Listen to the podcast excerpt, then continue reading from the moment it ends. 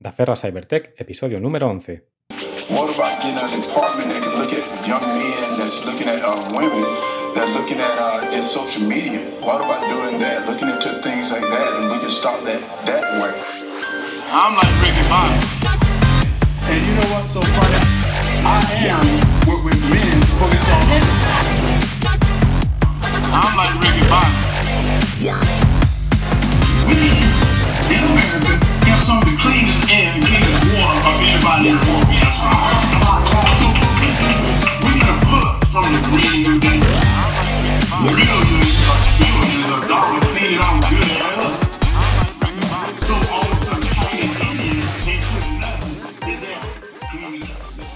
Hola, soy Oscar Iglesias, creador de Daferra Cybertech, el podcast de ciberseguridad y tecnología cuya misión es informar, formar y entretener.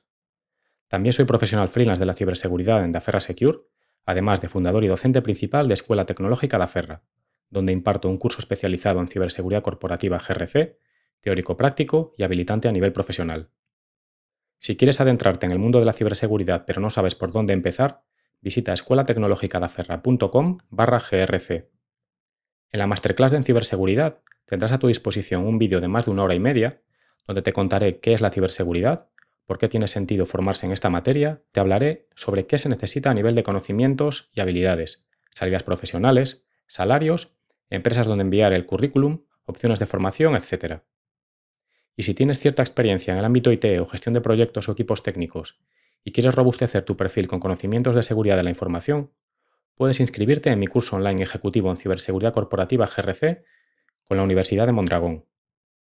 La primera edición comienza el 24 de abril, pero si tiene éxito, podríamos plantear otras a posteriori, y presenta la ventaja de que es bonificable por Fundae, por lo que podría salirte gratis. Tienes el enlace con el detalle también en otro post fijado en escuelatecnologicadaferra.com barra blog. Hoy comenzamos una serie de monográficos titulados GRC por dentro, en los que explicaremos diferentes conceptos, normas o técnicas relacionadas con la parte de ciberseguridad corporativa de gobierno, gestión del riesgo y cumplimiento normativo. Arrancamos con el gobierno de la seguridad. Será un podcast relativamente corto pero bastante transversal, en el que repasaremos qué es la seguridad de la información y sus diferencias respecto a la ciberseguridad, los pilares de la misma, el gobierno y sus funciones, los estándares principales de gobierno disponibles, las estrategias de gestión, la jerarquía de herramientas disponibles, el modelo de tres líneas de defensa y el planteamiento para el gobierno de la seguridad del Estado de Nueva Zelanda. Espero que te guste. Año tras año aumentan exponencialmente los ciberataques, convirtiéndolo en una de las principales amenazas de nuestra población y de las organizaciones. Virus como el WannaCry, con más de 200.000 equipos a lo largo de 200 países infectados, o recientemente el fenómeno Pegasus en 2022, han puesto de manifiesto que cualquier persona con un dispositivo electrónico en red es susceptible de sufrir un ciberataque. Desde 2007, con la introducción de los smartphones, el incremento de conectividad ha sido vertiginoso. El perímetro de las empresas se difumina, y los dispositivos Bring Your Own Device o las políticas de teletrabajo en el entorno pandémico, así como la introducción paulatina de tecnologías emergentes como el IoT y el 5G, acentúan y acentuarán este fenómeno. El crecimiento del cibercrimen no tiene parangón. La previsión en el año 2021 es de 6 billones europeos en pérdidas asociados a la ciberdelincuencia y de 10 billones en 2025. Sería en términos de PIB el tercero a nivel mundial, solo por detrás de Estados Unidos y China. La realidad es que, excepto casos muy específicos, orientados a servicios sanitarios, dirigidos, de robo de propiedad industrial, etc., la mayoría de los ataques son basados en sondeos automáticos, por lo que tampoco ningún pequeño empresario o autónomo puede considerarse a salvo. Y a esta situación se añaden las implicaciones de los ciberataques. Al margen del impacto reputacional y operativo, que podría incluso llevar a una organización a la quiebra, tenemos el impacto regulatorio. Según la Ley de Protección de Datos, las brechas de seguridad deben comunicarse sin dilación indebida, idealmente en menos de 72 horas. Y si éstas son resultado de mala praxis o insuficiencia en las medidas de protección implementadas en materia de seguridad de la información, pueden resultar en sanciones de hasta 20 millones de euros o el 4% de la facturación anual de la empresa, el importe que resulte mayor. Por todos los motivos anteriores, parece claro que la ciberseguridad es una necesidad fundamental en la sociedad actual y debe ser gestionada desde el punto de vista estratégico en las organizaciones en base a un análisis del riesgo y teniendo en cuenta el entorno legal y regulatorio. debemos comprender el motivo primigenio de la existencia de la ciberseguridad, también llamada seguridad informática, y sus matices versus la seguridad de la información. La ciberseguridad, si bien es cierto que en muchas ocasiones el término se utiliza de forma holística, hace referencia a técnicas, mecanismos y servicios para proteger la información, como puede ser criptografía, redes y protocolos o aplicaciones de software. En definitiva, barreras electrónicas para la protección de activos de información. El segundo, el término seguridad de la información, se aplica también a aspectos sistémicos como son los relativos a GRC, gobierno, gestión de riesgos y cumplimiento normativo. Aquí cabría la implementación y el mantenimiento de un sistema de gestión de seguridad de la información basado en ISO 27001 o el Esquema Nacional de Seguridad, por ejemplo, los planes de continuidad de negocio basados en la ISO 22301, planes directores de seguridad, la observancia del Reglamento General de Protección de Datos y otras disposiciones legales, etc. De todo ello hablaremos en siguientes secciones o temas de este programa. El fin último es proteger los activos de las organizaciones, definido como aquello que tiene valor para ellas. El valor de los activos es la propiedad que representa su importancia. Una infravaloración implicará quizás riesgos no asumibles y una sobrevaloración ineficiencia en la gestión o los costes de protección. Tradicionalmente se considera que lo más valioso para una organización, además de su capital humano, son los datos y los servicios, sus sistemas de información en general. Estos son los considerados activos primarios, información de proveedores, de clientes, empleados, otros interesados, productos y servicios, propiedad intelectual. Estos se encarnan en documentos en papel, ficheros informáticos, dispositivos electrónicos, servicios de IT, etc. Toda esta información será vital para el negocio, la gobernanza del mismo y la toma de decisiones, y como tal debe ser protegida. Dicha información siempre ha estado amenazada, desde tiempos inmemoriales, y ha sido objeto de históricas disputas. De ahí surgió la necesidad de medidas de control y salvaguarda, algunas atemporales, como el cifrado César de sustitución alfabética simple en la época romana, que lógicamente evolucionaron con el tiempo hacia variantes más robustas y más modernas. La información es de naturaleza inmaterial, reside en la documentación, los sistemas informáticos y las propias personas. Con la digitalización, la irrupción de los servicios cloud y el incremento en el uso de las TIC y la exposición a la Internet pública, aumenta el número de amenazas y la probabilidad de materialización de las mismas. Los pilares de la ciberseguridad son básicamente cuatro, de los que hablaremos en otros episodios. En primer lugar, la política de seguridad. Debe estar adecuadamente definida e implantada, mediante una serie de políticas de rango inferior, procedimientos y procesos en toda la organización, que todo el capital humano debe observar y hacer cumplir de manera coordinada, con el fin de alcanzar los objetivos de seguridad y tener un grado de protección razonable frente a las amenazas, tanto internas como externas. Por ejemplo, normas de uso aceptable de equipos, de protección de la información, de acceso remoto, encriptación, auditorías, valoración de riesgos, seguridad de equipos de comunicaciones, políticas de firewall y de redes Wi-Fi.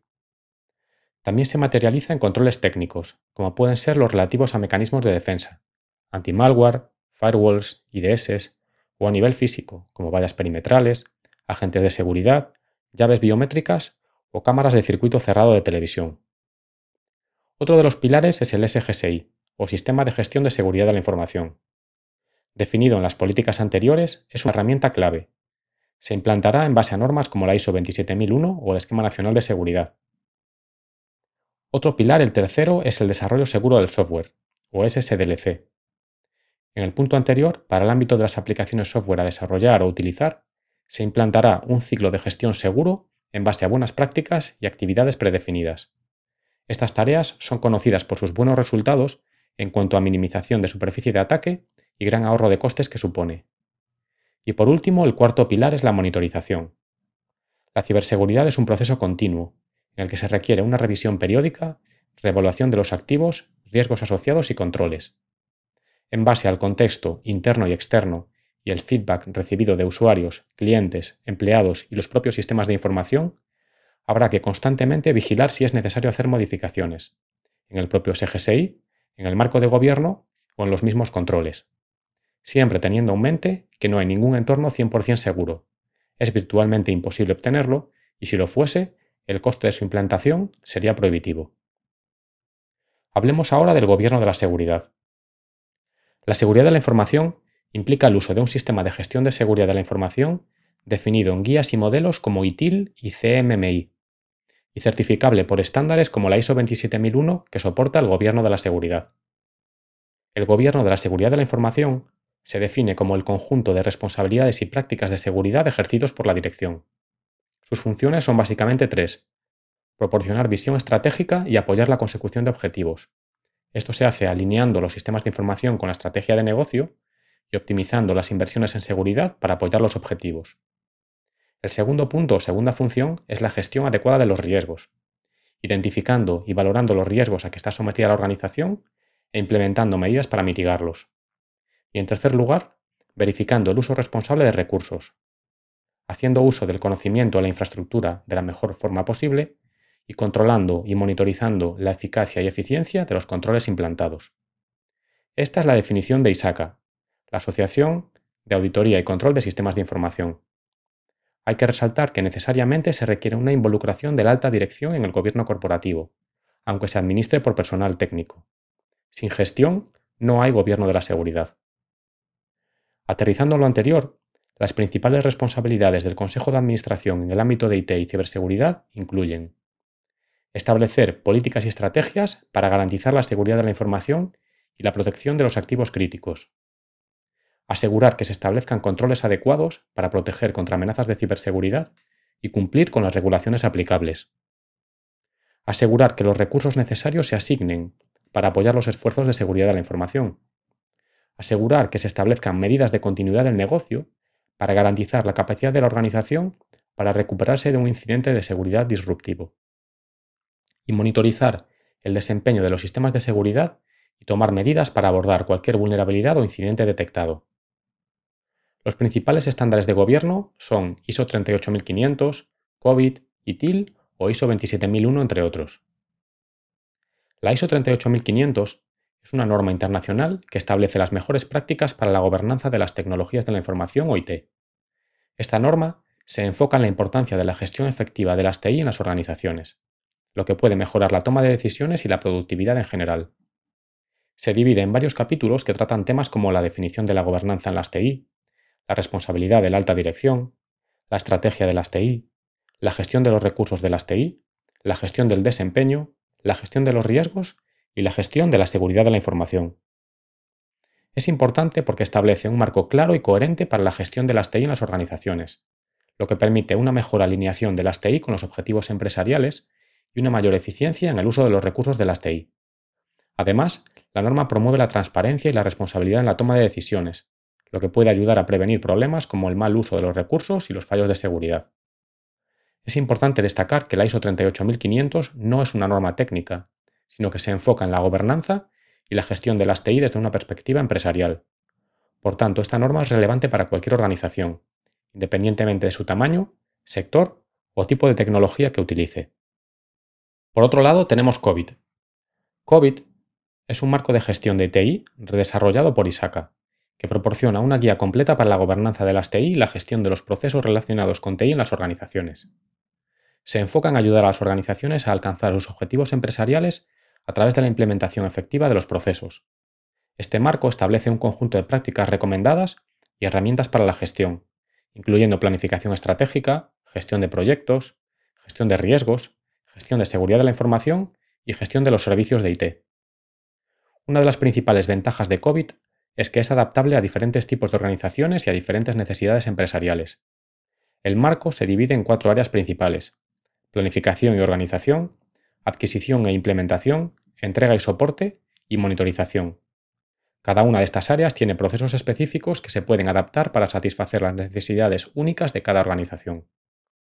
Además, COVID proporciona una serie de herramientas y recursos que las organizaciones pueden utilizar para evaluar su madurez en la gestión de IT para identificar áreas de mejora.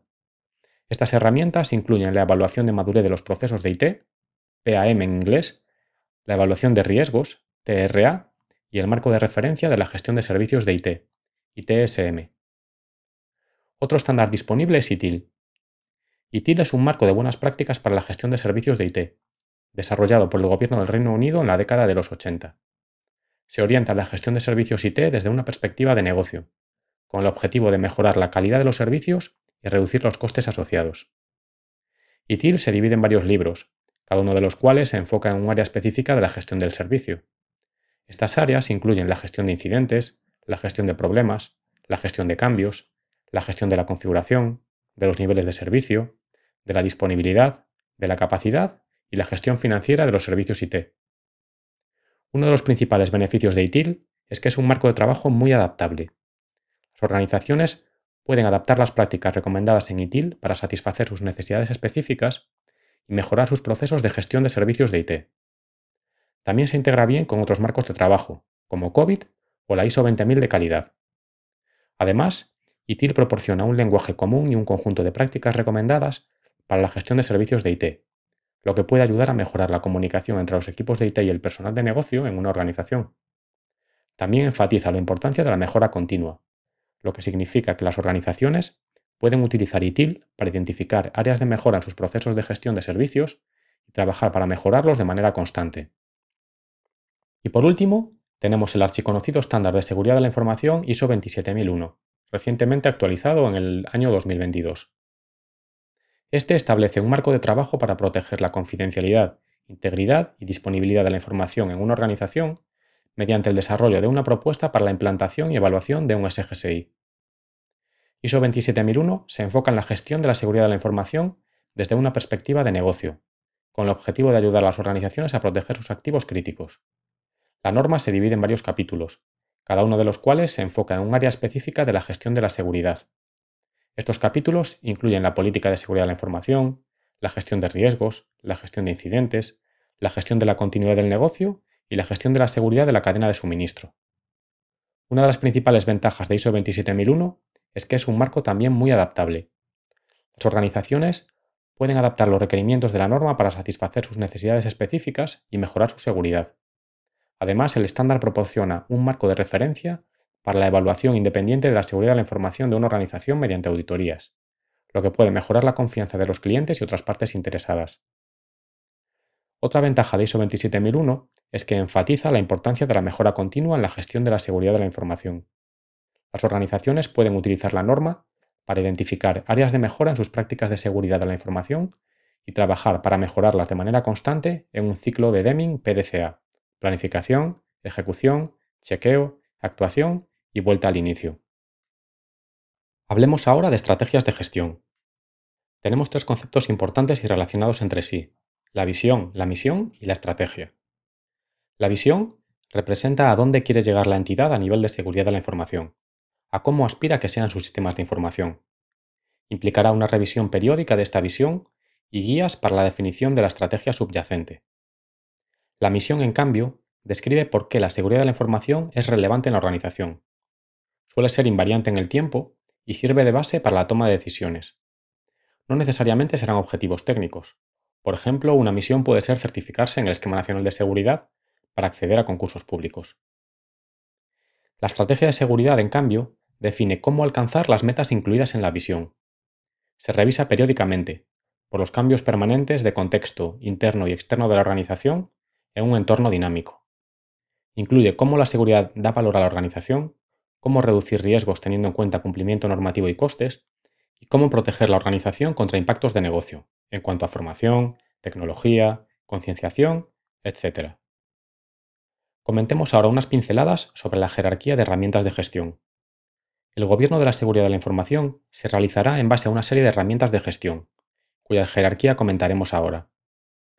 En primer lugar, tenemos la Política General de Seguridad de la Información, de alto nivel y de carácter estratégico. Se ubicará en la cúspide de la pirámide, y de la que derivarán todas las demás. Contiene la declaración de importancia de los recursos de información de la empresa, la declaración del compromiso de la dirección con la seguridad de la información y el compromiso de delegación a políticas derivadas. En segundo lugar, tendremos las políticas generales de la organización, que se detallarán en políticas funcionales, que serán de alto nivel o generales. Detallan el qué, no el cómo. Estos serán los procedimientos. Afectan áreas funcionales concretas y se implementan mediante estándares, que especifican el uso de ciertas tecnologías o métodos de manera uniforme, son obligatorios y en ocasiones implican el compromiso de uso de determinados sistemas o aplicaciones, ya sea hardware o software.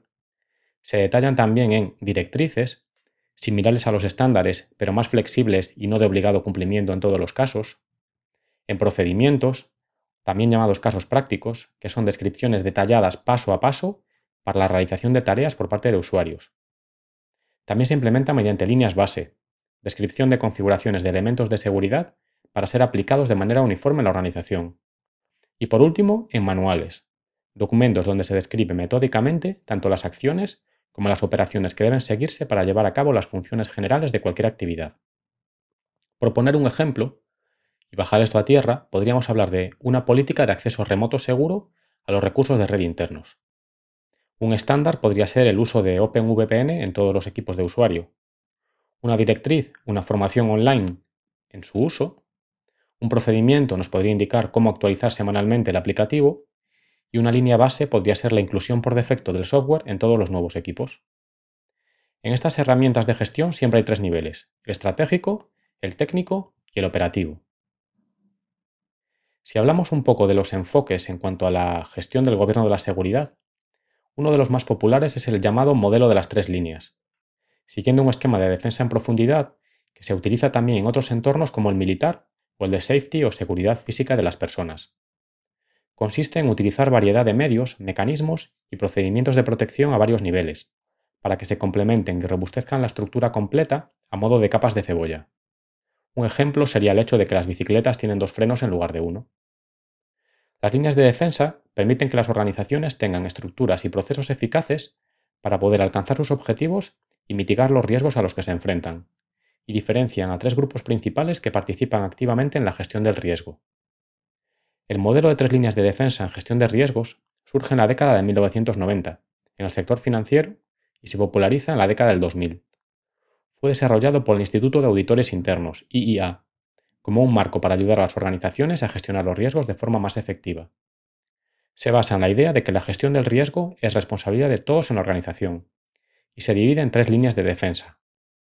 La primera línea de defensa corresponde a los responsables de la gestión de riesgos en el día a día, es decir, a los departamentos y unidades operativas que generan y controlan los riesgos, las áreas de negocio. Estos supervisan el funcionamiento de los controles de forma cotidiana y cuyos responsables son los gerentes operativos. La segunda línea de defensa corresponde a los encargados de supervisar y gestionar los riesgos en toda la organización, incluyendo el Departamento de Gestión de Riesgos y el de Cumplimiento, así como la formación. Están encabezados normalmente por el CRO. La tercera línea de defensa corresponde a la función de auditoría interna, encargada de evaluar y verificar la eficacia y eficiencia de los controles internos y la gestión del riesgo en toda la organización, de manera independiente y liderada directamente por el Consejo de Administración. Se podría decir que la tercera línea vigila las dos anteriores para defender el logro de objetivos. Este modelo ha sido adoptado por muchas organizaciones y se ha convertido en un estándar ampliamente aceptado para la gestión de riesgos. Los principios del nuevo modelo de las tres líneas son Principio 1. Estructurar el gobierno de la organización para rendir cuentas, definir acciones, asegurar y asesorar. Principio 2 establecer los roles dentro del órgano de gobierno para que funcione de forma eficaz. Es necesario alinear los objetivos y actividades a los intereses de cada parte. Principio 3. Definir responsabilidades para alcanzar objetivos tanto en primera como en segunda línea. Las funciones de la primera línea están directamente alineadas con la estrategia de producto o de servicio, y la segunda línea se encarga de la asistencia en la gestión del riesgo. Principio 4. Establecer los roles de tercera línea como la auditoría interna, este principio también sirve para asesorar a los demás órganos para asegurarse del cumplimiento de los objetivos. Principio 5. La auditoría interna es independiente de las responsabilidades de la dirección, para ser totalmente objetiva y creíble. Y principio 6. Creación y protección del valor. Todas las funciones trabajan colectivamente con el objetivo de alinearse y lograr los intereses de todas las partes involucradas. En este modelo se han definido muy bien los diferentes roles que participan activamente en la gestión de riesgo. El órgano de gobierno es quien establece la dirección de la organización y define la visión, misión y valores. También es quien elige el grado de aceptación de riesgo dentro de la misma. Este agente se encarga de delegar responsabilidades para alcanzar los objetivos de la organización. Pero los umbrales de riesgo, tanto el apetito como la tolerancia, lo definen ellos. La dirección se divide entre roles de primera línea y de segunda línea. Los que están en la primera línea se encargan de dirigir las acciones, mantener la comunicación con el órgano de gobierno y establecer los procesos para la gestión de operaciones y riesgos. Asimismo, garantiza el cumplimiento de todas las expectativas legales, éticas y reglamentarias. La segunda línea de la dirección vigila y mide el desarrollo, implementación y mejora continua de las prácticas enfocadas a la gestión de riesgos. También se encarga del cumplimiento de objetivos dentro de la misma, como el cumplimiento de las leyes y reglamentos. Y auditoría interna es un órgano independiente del órgano de gobierno y de la dirección. Se encarga de asegurarse de que la gestión del riesgo sea adecuada según los objetivos establecidos y promueve la mejora continua. La independencia y objetividad son las dos características principales y claves de este rol. Por último, me gustaría también destacar un documento muy interesante llamado Cybersecurity Governance del Centro de Ciberseguridad Nacional Neozelandés y que forma parte del Manual de Seguridad de la Información del país. Lo dejaré referenciado en las notas del podcast. Resume en un PDF de 33 páginas qué es el gobierno de la ciberseguridad, para quien recomienda la lectura del documento, y de manera acertada, a mi modo de ver, una síntesis de cuáles son los seis pasos de un flujo cíclico de gobierno de la ciberseguridad en una organización, así como algo de detalle de descripción de cada una de las etapas para poder ir tirando del hilo y complementando nuestra propia estructura interna de gobierno. Indicamos a continuación cuáles son las etapas propuestas. 1. Crear una cultura de ciberseguridad. Una cultura positiva de seguridad cibernética, de concienciación y responsabilidad debe ser impulsada por el Consejo de Administración. La cultura existente debe ser reconocida, pero debe enfocarse a la ciberresiliencia.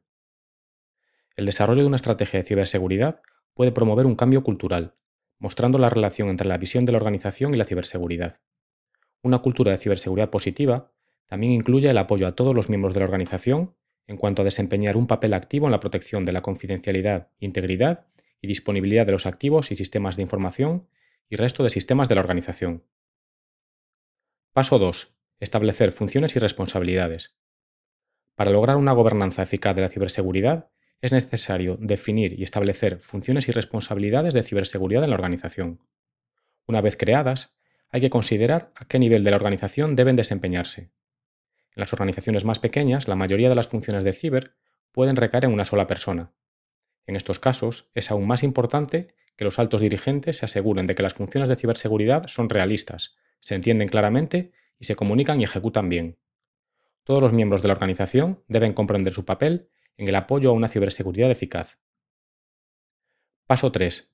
Gestión holística de riesgos. La gestión eficaz del riesgo es un componente básico de la gobernanza y debe estar integrado en toda la organización.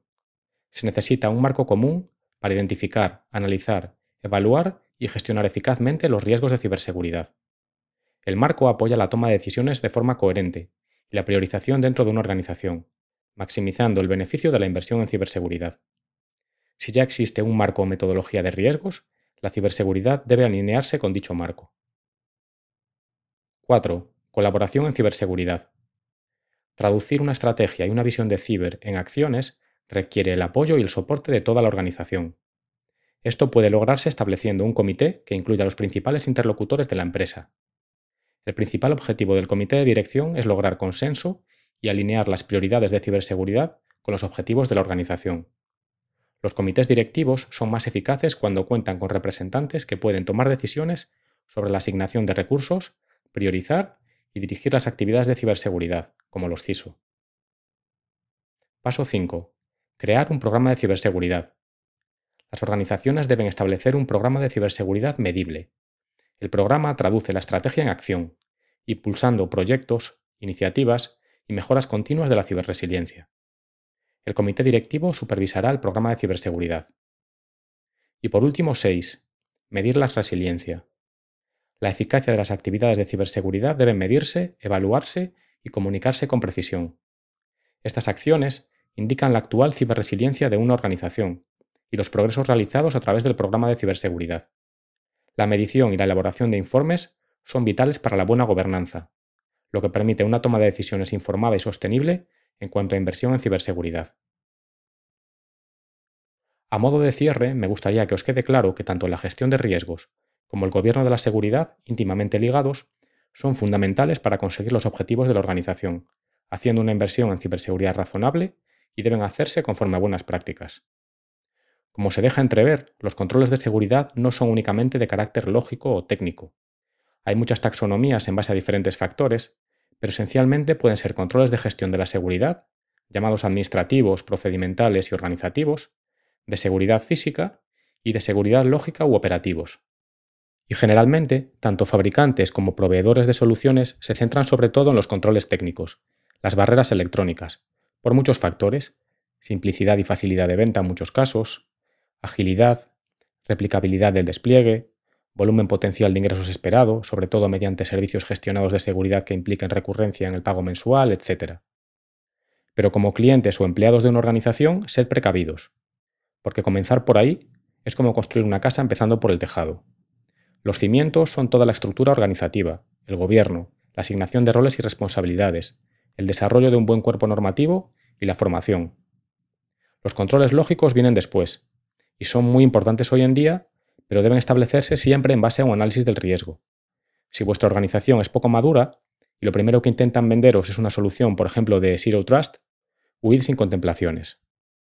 Como dice el famoso criptógrafo y hacker estadounidense Bruce Snyder, y no me cansaré de repetir, si crees que la tecnología es la solución a tus problemas, ni comprendes tus problemas, ni entiendes la tecnología.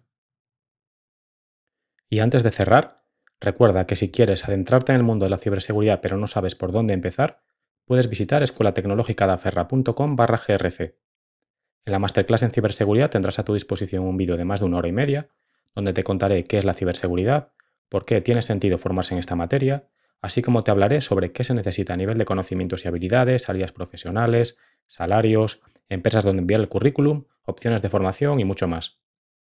Y como los freelance no podemos desperdiciar ninguna ocasión para vendernos, me gustaría comentarte además que si necesitas un consultor para realizar campañas de formación y concienciación en tu organización en materia de ciber, definir un programa de seguridad de la información, conducir alguna auditoría normativa o hacer desarrollo de producto o I+D, puedes contactarme en oscar.iglesias.daferrasecure.com o visitar la web con el mismo nombre de dominio. Esto ha sido todo por hoy. Te doy las gracias por escucharme. Si deseas suscribirte y valorar positivamente el programa en tu plataforma habitual, ya sea iVoox, Spotify, Apple Podcast o YouTube, ayudarás a la difusión del podcast y a que otros como tú puedan disfrutar con estos contenidos. Pero valoro más que lo compartas con conocidos, familiares o amigos a quienes creas que estos contenidos o recursos que ofrezco puedan aportarles. Y si puedo ayudarte en algo a nivel personal o profesional, o quieres hacer cualquier pregunta, comentario o sugerencia, sabes dónde encontrarme. Ten cuidado ahí fuera.